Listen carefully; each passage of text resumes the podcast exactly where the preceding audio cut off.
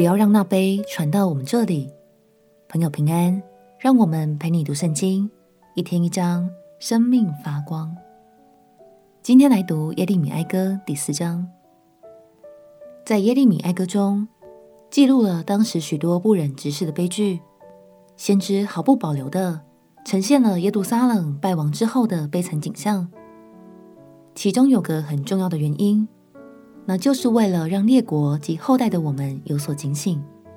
让我们起来读耶利米哀歌第四章。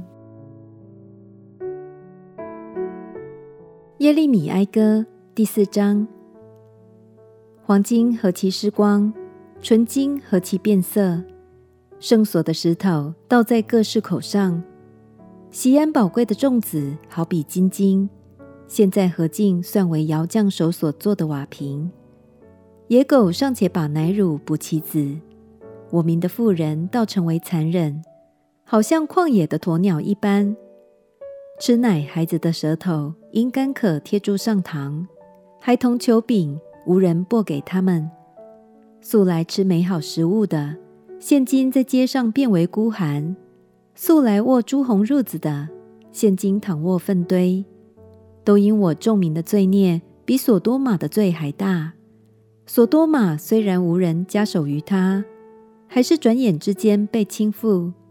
锡安的贵胄素来比雪纯净，比奶更白。他们的身体比红宝玉更红，像光润的蓝宝石一样。现在他们的面貌比煤炭更黑，以致在街上无人认识。他们的皮肤紧贴骨头，枯干如同槁木。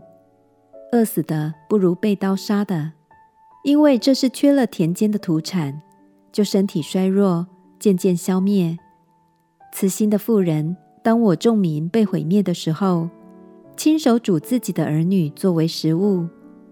耶和华发怒，成就他所定的，道出他的烈怒，在锡安使火着起，烧毁锡安的根基。地上的君王和世上的居民都不信敌人和仇敌能进耶路撒冷的城门，这都因他先知的罪恶。和祭司的罪孽，他们在城中流了一人的血，他们在街上如瞎子乱走，又被血玷污，以致人不能摸他们的衣服。人向他们喊着说：“不洁净的，躲开，躲开，不要挨近我。”他们逃走漂流的时候，列国中有人说：“他们不可仍在这里寄居。”耶和华发怒。将他们分散，不再眷顾他们，人不重看祭司，也不厚待长老。我们仰望人来帮助，以致眼目失明，还是枉然。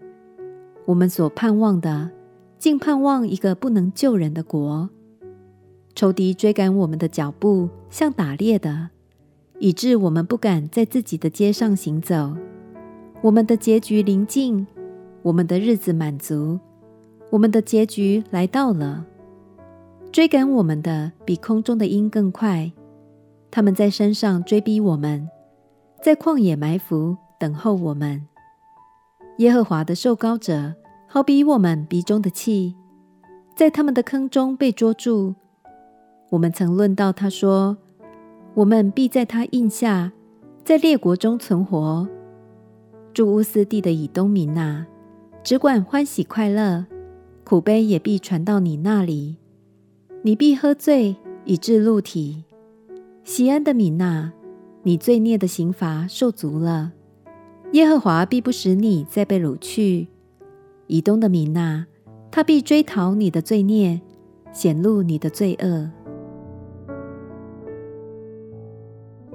耶利米先知对着以东人说：“只管欢喜快乐，苦悲也必传到你那里。”相信这句话也是给我们每一个人的提醒。如果一心只照自己的意思行，无视神的带领，最后恐怕也难以逃避审判与管教哦。亲爱的朋友，讲到警醒、审判这些话题，总是不免让人感到比较严肃，对吗？但相信圣经里的每一句教导，都是因为神真的很爱很爱你。就让我们彼此鼓励。将神的教导放在心里，跟随他的带领，一起活出他所喜悦的生命吧。我们且祷告，亲爱的耶稣，求你保守我的心思意念，时常警醒，跟随你的心意而行。祷告奉耶稣基督的圣名祈求，阿门。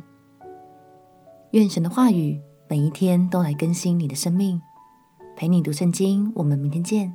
耶稣爱你，我也爱你。